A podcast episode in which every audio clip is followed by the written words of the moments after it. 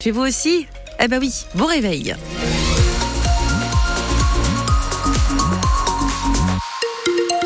Matinée maussade, après-midi agréable dans la Vienne comme dans les Deux-Sèvres. Les températures seront comprises entre 10 et 12 degrés, avec des pluies éparses, un ciel bien gris ce matin et des éclaircies cet après-midi. Les infos avec vous, Manon Vautier-Cholet. Dans le Poitou, élus et habitants s'inquiètent des nouvelles fermetures de classes chez nous. Alors, elles ne sont pas encore annoncées euh, officiellement puisque la carte scolaire doit tomber à la mi-mars environ. Mais selon un document de travail remis déjà à nos syndicats enseignants, 50 classes pourraient fermer dans nos deux départements pour seulement 14 ouvertures au mois de septembre. Dans la Vienne, Celle-les-Vesco pourrait même perdre une troisième classe en trois ans et c'est tout simplement incompréhensible pour le maire de la commune Frédéric Léonet.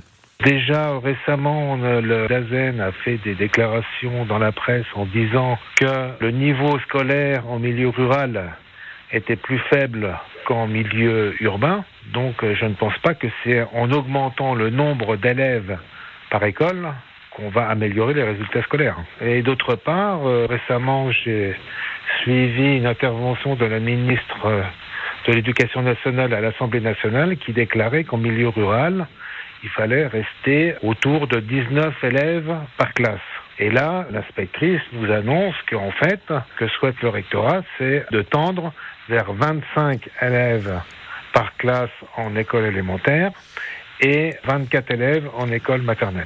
Donc tout ça, euh, bien sûr, vous comprenez, une, euh, comment, une incompréhension de ma part. La baisse annoncée du nombre d'élèves qui devrait aussi s'accompagner d'une suppression euh, inédite d'enseignants. Ça n'avait pas été le cas depuis longtemps. 26 suppressions potentiellement dans les Deux-Sèvres, 21 dans la Vienne. On va en parler à 8h moins le quart avec euh, le président des maires ruraux du département de la Vienne. Il appelle justement à se mobiliser avec d'autres élus ce midi à midi et demi devant les grilles du rectorat de Poitiers. Ils vont faire part de leur inquiétude est-ce que vous aussi, ça vous inquiète, ces fermetures de classe, ces suppressions de postes d'enseignants euh, Vous pourrez nous appeler à 8h moins le quart au 05 49 60 20 20.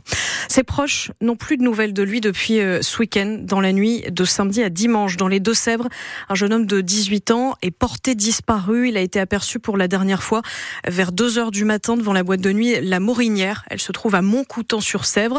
Une vingtaine de gendarmes a fait des premières recherches hier matin, notamment à l'aide d'un hélicoptère, mais elle n'a rien rien trouvé. La famille appelle sur les réseaux sociaux à un ratissage ce matin. Vous avez toutes ces informations en ligne sur francebleu.fr.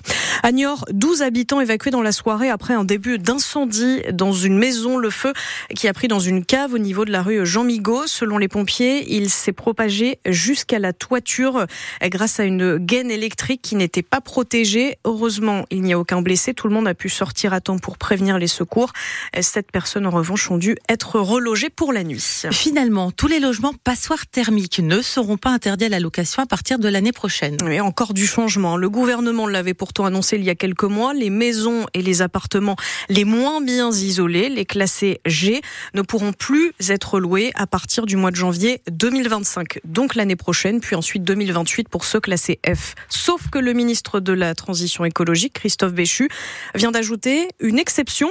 Cyril Ardo, les petites surfaces ne seront finalement pas forcément concernés. Dès cette semaine, vous allez pouvoir vous rendre sur le site de l'ADEME et recalculer votre DPE en entrant le numéro unique qui figure sur votre diagnostic. Le ministre de la Transition écologique, Christophe Béchu, indique dans Le Parisien que 140 000 logements de moins de 40 mètres carrés devraient gagner une à deux places dans le classement. La faute a un biais de calcul jusque-là. Selon lui, plus la surface d'un logement est petite, plus la part de l'eau chaude pèse sur son classement, et ce, en raison de ballons d'eau chaude surdimensionnés. Faudra cependant attendre le 1er juillet pour que le correctif entre officiellement en vigueur. L'interdiction de signer un nouveau bail pour les logements classés G, elle, sera bien effective le 1er janvier prochain.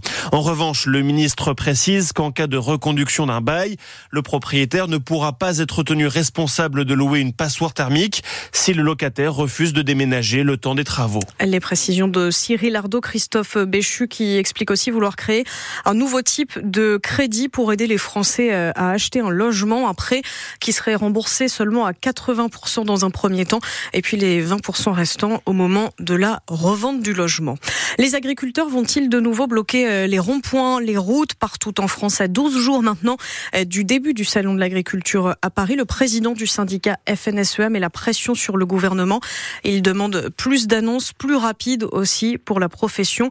Arnaud Rousseau qui doit rencontrer demain le Premier ministre euh, Gabriel Attal. Il demande donc des points de suivi. Il n'y en a pas eu jusqu'ici selon lui et aussi une accélération du tempo. Allez, maintenant, Manon, c'est parti pour un petit massage avec les pieds. Hum, alors, ce n'est pas à reproduire euh, chez soi, à part évidemment si on est formé au pro.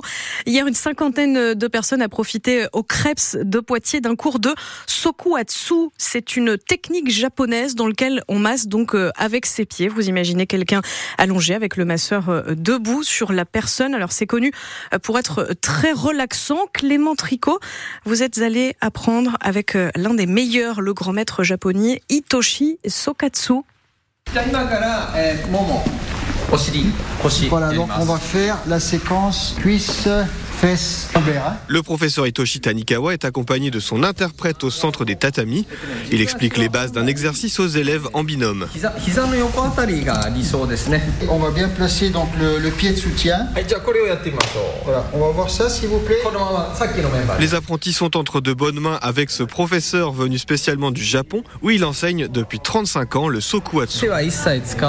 C'est une pratique hein, qui consiste avec le pied, hein, sans aucunement utiliser les mains chercher à assouplir le corps du patient ou du receveur. Et l'intérêt des pieds, c'est que le masseur a plus de force. Pour euh, le masseur, ça va coûter beaucoup moins d'efforts. À la force de ses pieds, il raconte avoir massé des sumo, mais aussi trois premiers ministres japonais ainsi que des médecins, même si au Japon, cette technique n'est pas non plus reconnue comme une pratique médicale.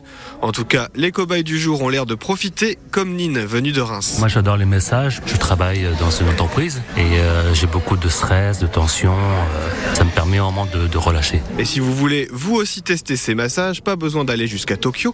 Il y a des professionnels dans le Poitou. Le stage qui dure euh, neuf jours, le reportage de Clément Tricot avec donc le grand maître euh, Hitoshi Tanikawa. Vous avez évidemment les images sur notre application. Ici, en football, en national, les Chamois reçoivent Nancy ce soir. Un choc de haut de tableau. Nous sommes deuxième, les Nancéens sont sixième. Le coup d'envoi, c'est à 18h30. Et puis hier, la Côte d'Ivoire a remporté la Cannes, la Coupe d'Afrique des Nations avec euh, parmi les médaillés d'or un ancien poids de vin, Nicolas Pépé. Il est passé par chez nous. Il était tout jeune encore. C'était en 2012 et 2013, il avait 17 ans. Victoire donc de son équipe de Côte d'Ivoire de 1 face au Nigeria.